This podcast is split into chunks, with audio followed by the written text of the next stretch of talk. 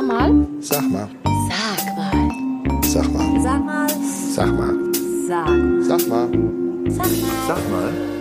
Sag mal. Advent, Advent, ein Lichtlein brennt. Wir haben die Pandemie verpennt. Statt Weihnachtstanz mit Frau und Oma gibt's ganz to go. Wegen Corona. Eine neue Folge, sag mal, der Podcast. Draußen nur Kännchen, Menschen nur draußen und äh, drinnen im Warmen sitzt der wahre Weihnachtsengel. Also die Frau, von der selbst Santa Claus sagt, ho, ho, ho. Das ist Anita Wiedold. Ui, der hessische Weihnachtsmann, der sagt immer ui, ui, ui. Uiuiui. Und der Pfälzer Weihnachtsmann, was sagt der? Allah, Allah, Allah. Der Siegerländer Weihnachtsmann oder Nikolaus sagt dann den vielleicht, der sagt dann woll, woll, woll wahrscheinlich oder so. ähm, äh, Anita, du hast ja das Thema für heute draußen nur Kännchen, aber zum, ähm, zum heutigen Podcast, den wir übrigens, wie Sie ja schon gemerkt haben, nicht in Studioatmosphäre aufzeichnen, sondern bewusst mit Hintergrundgeräuschen bei alltäglichen Dingen. Und heute trinken wir Adventskaffee. Ne? Jawohl, Achtung, schlürf mal einen vor. Anita, Anita schlürft.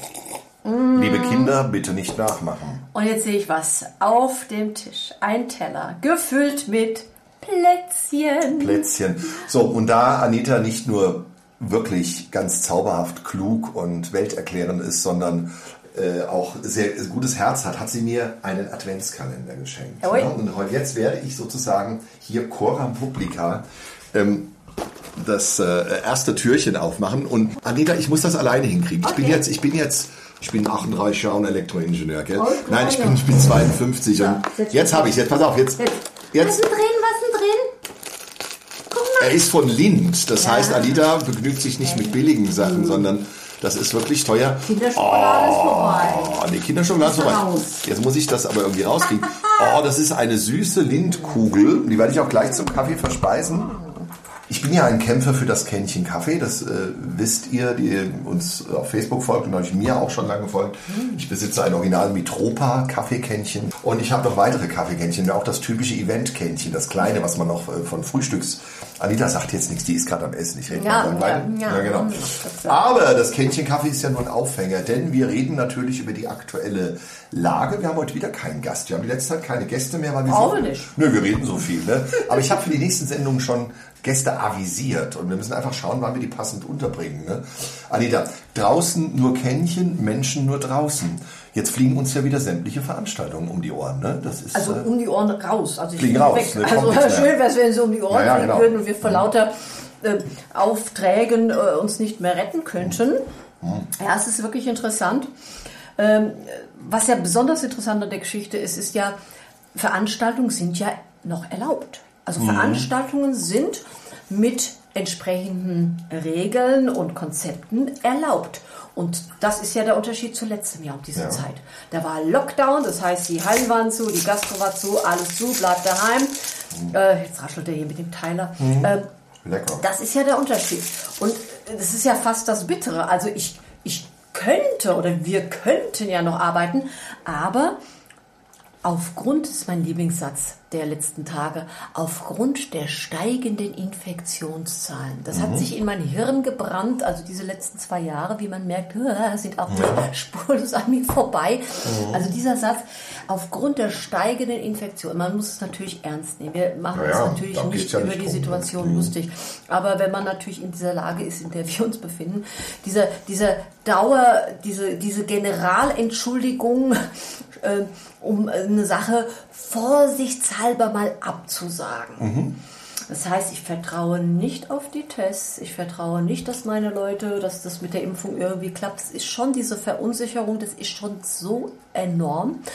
Das heißt, die Veranstaltungen werden aus Angst abgesagt. Ja, vor allem gibt es ähm, ja einen Unterschied. Das ist das Thema, wer hat Angst vor wem? Genau. Was ich ja auch grundsätzlich ähm, richtig finde, war, dass man ja im letzten Jahr sagen konnte, man hat generell Angst vor, das heißt auch zu Recht Sorge und Vorsicht, Verantwortung, Angst vor einer Infektion. Mm, dann hat man, ähm, haben ja laut dem Internet äh, die Querdenker und Corona-Leugner, die haben ja Angst vor dem Staat und vor den ganzen systemtreuen Geimpften, dass sie von denen unterdrückt werden. Jetzt haben die Geimpften und die Treuen müssen jetzt wieder Angst vor den Ungeimpften haben.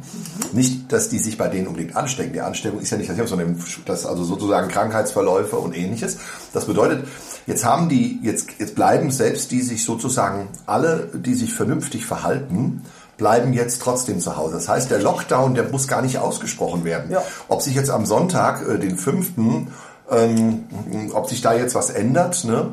Ähm, das heißt, es ist eigentlich völlig überflüssig, äh, weil der Lockdown ist praktisch schon von den Menschen selbst ausgesprochen. Grundsätzlich spricht das ja erstmal für die Menschen, dass sie auch ohne Regierungsmaßnahmen Verantwortung übernehmen für die Allgemeinheit. Es ist trotzdem natürlich auch eine problematische Sache, weil zum einen ist natürlich ähm, die Planungen verhindert, es wird gar nichts mehr neu geplant, Genau. weil man natürlich sagt, oh, solange das noch nicht wirklich ist, müssen wir das gar nicht erst in Angriff nehmen. Plus, ähm, dass es natürlich auch das Arbeiten an Ersatzkonzepten verhindert. Denn, das gebe ich immer in die Debatte, ich zitiere den großartigen Holm Hümmler, Wissenschaftler, der mal gesagt hat, wir werden Maßnahmen ergreifen müssen, die man auch lange durchhalten kann. Genau. Wenn wir jetzt keine technischen Schutzmaßnahmen von Belüftung über Trennung im Raum, Nachverfolgung elektronisch und was weiß ich und vor allem die Impfung, das Allerwichtigste. Wenn wir das nicht unter einen Hut kriegen, werden wir in dem jetzigen Zustand für mehrere Jahre sein. Jahre, mehrere Jahre. Es wird im Jahre. nächsten Winter wieder hochkommen, dann kommt es runter, kommt eine andere Variante, dann muss man Wiederausschuss. Es wird vielleicht nicht mehr so drastisch sein, aber macht es euch bitte klar. Das, was für die Allgemeinheit nicht so drastisch ist, bedeutet für die sechstgrößte deutsche Wirtschaft, nämlich die Veranstaltungswirtschaft, sofort wieder Einschränkungen. Und selbst wenn es keine Lockdown oder keine gesetzlichen Einschränkungen gibt, bedeutet es, dass Menschen einfach keine Veranstaltungen planen, weil sie sagen, oh, da könnte was kommen. Ja, jede, jede Neuigkeit, jedes, was unten im Ticker durchgeht, Omikron und das und das und Mutante oder sofort, sofort klingelt bei uns das Telefon, sprichwörtlich. Und alles wird wieder äh, zurück, äh, wird zurückgerudert an Veranstaltungen, wird nicht äh, stattfinden und so weiter und so fort. Aber dann habe ich eine weitere interessante Beobachtung gemacht, ähm, das berühmte Fußballspiel. Und ich möchte nicht auf die Sportszene und Fußball schimpfen, denn die haben eigentlich nur das gemacht, was ja immer noch erlaubt war. Denn ich muss auch sagen, auch einige meiner Kollegen haben ja meine Veranstaltungen sind abgesagt, aber Hauptsache die Fußballer. Äh, nee, also eigentlich eure Jobs waren ja auch noch erlaubt. Es waren eure, eure Veranstalter, die abgesagt haben. Die Fußballer haben halt Glück, dass bisher ihre Veranstalter nicht abgesagt haben. Jetzt ist es noch ein interessantes Phänomen. Sind ja nicht nur die Veranstalter, sondern auch die Gäste, die uns ja auch im Laufe des Jahres immer wieder, egal, wir hatten Inzidenzen von 80, da wurde abgesagt im Hochsommer. Äh, Bedenken, Bedenken. Ähm, jetzt sind wir bei 300 gequetschte oder deutschlandweit, bundesweit äh, 400. Äh, ist na klar, Tendenz steigend oder im Moment ja gerade so ein bisschen äh, leicht, leicht abfallen wieder. Jetzt hat man also diese 50.000 äh, letztes Wochenende, es war das Spiel in Köln, ne? in Köln ähm, im Stadion gehabt. Was ist es an der Fußballszene, an dem Fußballgänger, am Fußballpublikum, was die so unerschrocken macht? Also gut, es ist draußen, aber trotzdem, ich meine, wir haben ja auch hier das ähm, Beispiel mit den Weihnachtsmärkten, wo ich mich auch mit Schal und auch bei unserer letzten Podcast-Folge haben wir auch drüber gesprochen, ich kann mich mit Mundschutz und Schal schützen und, und alles. Ähm, was ist es, warum 50.000 Leute ins Stadion gehen, da nicht diese Bedenken haben, wie Leute, die vielleicht ein schönes Konzert oder ein schönes Dinner haben könnten? So. Was ist da der Unterschied? Ja, jetzt rufe ich hier mit meiner Community, und ich sage jetzt meine, das ist eigentlich unsere Community, aber es ist ja gerade aus dem politischen Bereich habe ich ja immer noch einen Riesenkreis. Gerade die Sozialdemokraten unter euch und die Grünen und die bei der Linkspartei. Ihr seid, habt doch alle Soziologie oder sowas studiert, Psychologie. Da arbeitet doch keiner mehr was. Also, könnt ihr mir das erklären, warum Fußballfans weniger Angst vom Virus haben als zum Beispiel ein Konzertgänger? Und kommt mir nicht damit, dass die nicht so gebildet sind. Das ist Quatsch. Das ist überhaupt nicht wahr. Das, d- d- d- gerade äh, in den akademischen Milieus ist der Fußball trotz allem auch immer hoch angesehen. Also Also ich rede nicht von den äh, ja, Eintracht-Fans. die Ultras kommen Ja. sowieso, ja. Ja. Aber was ist es? Und äh, ich wage jetzt wieder einen auf anekdotischer Evidenz beruhenden, niederschwelligen Erklärungsansatz, wo das Wort niederschwellig auch nochmal vorkommt, weil ich liebe dieses Wort. Großartiges Wort. Schmeckt der Kaffee heute, gell? Oh, gut. lecker. Super, gell? Schon drei Plätzchen gegessen. Drei Plätzchen so weiter. Man sieht es ihr nicht an. Gell? Aber man hört Naja, und ich glaube, Also ich werde aber zumindest einen Einstieg in den Erklärungsansatz versuchen. Als wir die Folge über den Gallusmarkt gemacht haben, könnt ihr nachhören. Ähm, Gibt es auch hier äh, bei eurem Podcast-Anbieter. War, glaube ich, vor vier Folgen oder sowas, ne? Drei- zwei Monate. Da äh, beobachtete der Stadtmarketingchef Rainer Dietrich, dass der Gallusmarkt gut angenommen wurde. Es gab Regeln, Maske, es wurde auch durchgesetzt. Es gab Gastrobereiche mit, ähm, mit äh, 2G war es, glaube ich, oder was? 2G oder 2 oder 3G oder irgendwas. Aber auf jeden Fall, man musste nachweisen was. Ne? So. So, aber die Menschen sind gekommen. Sie haben sich nicht gedrängt, aber sie sind gekommen. Und er sagte, der Platz ist voll. Es war nicht gedrängt voll, aber es war voll. Es wurde kontrolliert, es lief auch ziemlich gut. Ka- Also jetzt gibt es nur zwei Möglichkeiten. Gleichzeitig klagen die Kabaretttheater, die Kult äh, Kulturstätten, wo man sich wei weitaus weniger nahe kommen könnte unter Umständen. Klar, es gibt den Weg hin, es gibt den Weg zurück, ich weiß, aber die meisten fahren ja mit dem Auto. Ne? Außer in Großstädten, wo man dann öffentliche Verkehrsmittel nimmt, aber da könnte man ja zur Not noch ein Taxi nehmen. So, wenn sozusagen man, wenn das Publikum, äh, das also äh, auf Volksfeste und vom Fußball geht, weniger Angst davor hat, das Kabarett-Konzertpublikum aber anscheinend mehr Angst hat, wohin zu gehen, trotz geringen Risikos vielleicht sogar, wenn man außen und innen mal Klar, außen weniger Risiko, verstehe ich, aber man rückt ja beim Fußball, die stehen ja dicht zusammen. Ne? Ja, also- Bin mir nicht sicher, ob man beim Kabarett, wenn sogar noch ein Platz frei ist dazwischen, vielleicht, das machen die ja schon teilweise auch von sich aus. Was kann man tun? Ähm, ich, es hat, glaube ich, auch was mit dem Niederschwelligen zu tun. Also zum Beispiel, was äh, auf das Volksfest kann man einfach hingehen. Man muss sich vorher nicht festlegen, eine Karte kaufen. Mhm. Ne? Beim Kabarett müsste man ja vorher ein Ticket kaufen. Man könnte vielleicht auch zur Abendkasse gehen, aber da denkt man, ah, gehe ich vielleicht doch nicht hin. Weiß, was wieder bis dahin ist. Und, Und den so. kann ich mir auch im Fernsehen angucken. Ja. Die Atmosphäre im Stadion, die kriege ich im Fernsehen so nicht rüber. Das Schreien neben dir, das Aufspringen, das aus der Ferne. Das Kick kommt im Fernsehen nicht so rüber. Ich glaube, dass man, dass es mehr, dass es vielleicht doch noch mehr Kulturgut und noch mehr gesellschaftliches Zusammenhaltinstrument ist, als es die Kultur in Deutschland ist. Und auch mit Kultur meine ich jetzt auch mal die Veranstaltung, auch, auch zum Beispiel ein Event, ein Firmen-Event, wo man sich zum Essen trifft. Ich glaube, es ist wichtiger, dorthin zu gehen, als das andere, weil man es einfach als als ein Teil äh, ver Es ist ja auch, auch, auch dieses mentale Mitspiel, ja, dieses Mitfiebern quasi im Kopfe. Ich meine, so mancher Fußballfan auf der Tribüne, der zuckt ja und, und tritt aus seinem Vordermann vielleicht manches Mal in den Rücken, wenn er dann, ah, Fast schieß gefallen doch, da schieß oben, doch, ja. ja, ja. Also dieses Mitfiebern, also quasi mitspielen, ist doch nochmal was anderes wahrscheinlich, äh, als wenn ich im Konzert sitze oder im Kabarett und dann, dann muss ich vielleicht sogar mit der Maske sitzen und am besten gar nicht klatsche, gar nicht lache, äh, am besten gar nicht atmen, im wahrsten Sinne des Wortes, ja. Dann vielleicht natürlich doch auch der Altersdurchschnitt, ne? nicht zu verachten, dass natürlich das Publikum äh, im, Fußball, dass die doch im Durchschnitt etwas jünger sind als jetzt der normale Event, Kultur, Gast. Das, und, und je jünger, umso unverwundbarer. Das kann sein. Ne? Jetzt erlebe ich aber auch, dass die gebildeten jungen Menschen, da muss ich jetzt tatsächlich auf gebildet gehen, die auch Fußballfans sind, aber ja. Ja. eigentlich sich in der Öffentlichkeit ja sehr vernünftig verhalten. Also wenn ich sehe, meine jüngeren Facebook-Freunde, die sind ja alle im Prinzip top, stehen hinter den Maßnahmen. Da gibt's ja auch, äh, sind, ich glaube, so gut wie keine Querdenker. Die meisten Querdenker, die ich kenne, ähm, sind äh, eigentlich älter, also eher vom mittleren Alter aufsteigend. Aber das ist jetzt natürlich nur anekdotisch Evidenz aus dem eigenen. Ja, ein, hochinteressantes Phänomen. Ähm, unterschiedliche Menschen von auf Veranstaltungen. Und wir betrachten ja die Veranstaltungswirtschaft und alles, was Veranstaltungen angeht, nicht nur von der Seite der Kultur. Für uns gehört Sport genauso dazu. Denn ich meine, überleg mal, vorm Stadion stehen auch Buden.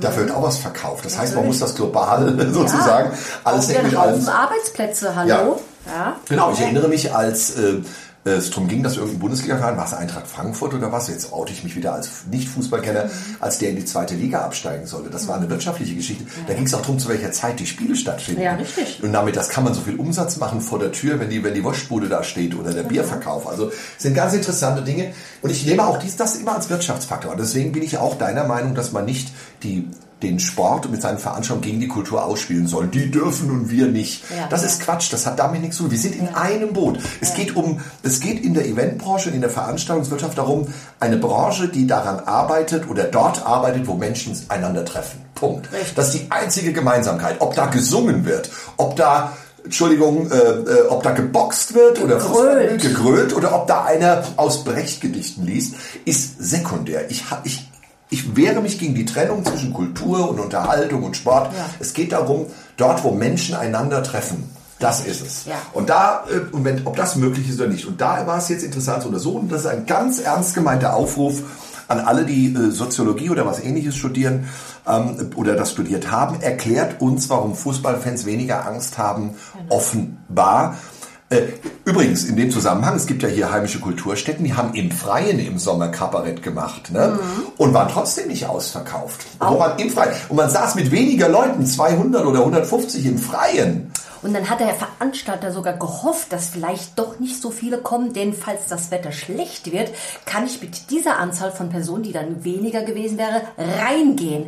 Also sprich äh, 300 draußen erlaubt, aber drinnen wären es nur 200 oder 220. Also hat der Veranstalter manches Mal sogar insgeheim gehofft, oh, ich komme nicht so viel, dann kann ich nämlich mit den 220 auch reingehen, wenn es regnet. Genau. Ist das nicht irre? Total irre. Sag mal. Ja, sag mal, aber äh, ich glaube trotzdem, dass, ähm, dass das auch eine weitere Folge wert ist, weil wir haben uns jetzt so wirklich in, in kluge Rage geredet ähm, über diese Unterschiede der, der Zuschauer. Und ich, ich wage nochmal einen Gedanken, dass Menschen äh, eben, beim- dass das Menschen äh, unterschiedliche Ängste haben, wohin, irgendwo hinzugehen. Und ich glaube, dass der Fußball als konstituierendes Element unseres Landes wichtiger ist als Kultur, Firmenfeiern, Gastro im Zweifelsfalle. Ich höre nur von Absagen bei meinen befreundeten Gastronomen. Zehn Leute absagen, 15, alles was mehr als zwei Also Personen im ist. Büro sitzen die teilweise zusammen. Ja, Auch, auch getestet. noch keine Homeoffice, ja, ja, und, Ja. aber nicht im Gasthaus, ja. Aber nicht im Gasthaus. Aber nicht, weil es verboten ist, Nö. sondern weil sie einfach, sie sagen von sich aus, dass es Nee, nicht ich geht, bin ne? nett. Genau. So ist das. So ne? ist das. Und ja, jetzt noch eine ganz, ganz zum Abschluss interessante Geschichte für mich. Ähm, Das ist, äh, wenn man jetzt beobachtet, also man hat die Geimpften, man hat die einfach Geimpften, die Neugeimpften, also die neuen Impflinge, dann hast du die Geboosterten, also du hast die, die mit der Impfung durch sind, die Neugeimpften, die also quasi noch auf die zweite warten und die Geboosterten. Also hast bei den Impfleuten hast du schon mal quasi vier Sparten und entsprechend ähm, wird ja jetzt ist es ja auch so in, ne? das ist mit dem Booster, das ist nicht nur in, es ist auch nötig, ja. Also wir ziehen hier nichts durch die Kakao. Auch ich werde mich innerhalb der nächsten hoffentlich zwei Monate, wenn ich einen Termin bekomme, äh, boostern lassen. Ich auch. Auf jeden Fall. Ähm, aber das ist ja auch wieder so irre, ne? Also diese äh, statt Einigkeit, Spaltung, Spaltung, Spaltung. Also auch, dass jemand sich nicht impfen lässt. Das kann ein Querdenker sein, es kann einer, der sich nicht impfen lassen kann durch äh, irgendwelche Vorerkrankungen, einer, der normal skeptisch ist. Also innerhalb, wenn man jetzt so zwei Kreise ziehen würde, geimpft, nicht geimpft, wie viele Gruppierungen gibt es da innerhalb der zwei Fächer oder Sparten auch noch? Das ist doch irre. Ja? Ja, vor allem, wenn man auf jeden eingehen will, dann, Ja. äh, dann kommen wir so weit wie bei manchen modernen Communities, die immer äh, diversifizierter werden, wo man schon gar nicht mehr weiß, wen man noch wie ansprechen soll. Genau, Ne? bist du ein Geimpfter? Bist du schon durch? Ich bin ein Cis-Mann geimpft. Cis-Mal. Cis-Mann, ein Cis-Mann, also ein sich seiner Sexualität bewusst seiender Mann. Also Oh, jetzt erklärst du mir aber gerade die Welt. ja, ja, das ist so. Und es gibt, ähm, es gibt auch non-binär und es gibt also verschiedene Formen von, von Menschen ja jetzt, ja. Und ich bin also als Cis-Mann, bin ich ein Cis-Mann überhaupt? Weiß man gar nicht. Aber dafür bin ich neulich beschimpft worden, äh, dass ich als Cis-Mann, der dann noch die Klappe zu halten hätte. Ja, aber diese, diese Aufspaltung heißt aber auch, dass man auf jedes und alles Rücksicht nehmen kann. Es gibt Staatsrechtler und Mist, dass ich auch das nicht studiert habe. Ein Staatsrechtler hat mal gesagt, Grausamkeiten müssen immer am Anfang einer Zeit begangen werden. Und es heißt vor allem, machen Sie keine so großen Unterschiede, wenn Sie was machen. Das gilt nicht für alles, um Gottes Willen. Man muss manchmal sehr fein drauf zugehen. Aber muss man jetzt auf jeden Kram Rücksicht nehmen. Da innerhalb der Geimpften nochmal tausend verschiedene Varianten. Ähm, und äh, du hast was sehr Schönes gesagt zum Thema ungeimpft. Ich meine, okay, manche sind halt nicht, ich sehe es ja auch ein, es soll eine Bescheinigung, wenn sie es nicht können, wenn es nicht geht, körperlich. Aber du hast ja so schön gesagt, ähm, äh, was mittlerweile bei, äh, bei den Nicht-Geimpften wie die, wie die enden. Ne? Also 3G, wie war das? Oder, oder Ja, Weihnachten? also ist jetzt ein bisschen krass. Also wer das jetzt nicht verträgt, bitte abschalten. Schanden Kinder, jetzt kommt nichts mehr. Doch, jetzt kommt noch was. Ne? Anita erklärt die Welt. Meine Prognose, wenn man sich nicht impfen lässt, äh, Leute, dann könnt ihr jetzt entscheiden. Entweder äh, Weihnachten unterm Weihnachtsbaum oder unter der Erde. Sag mal, Frank. Sag mal.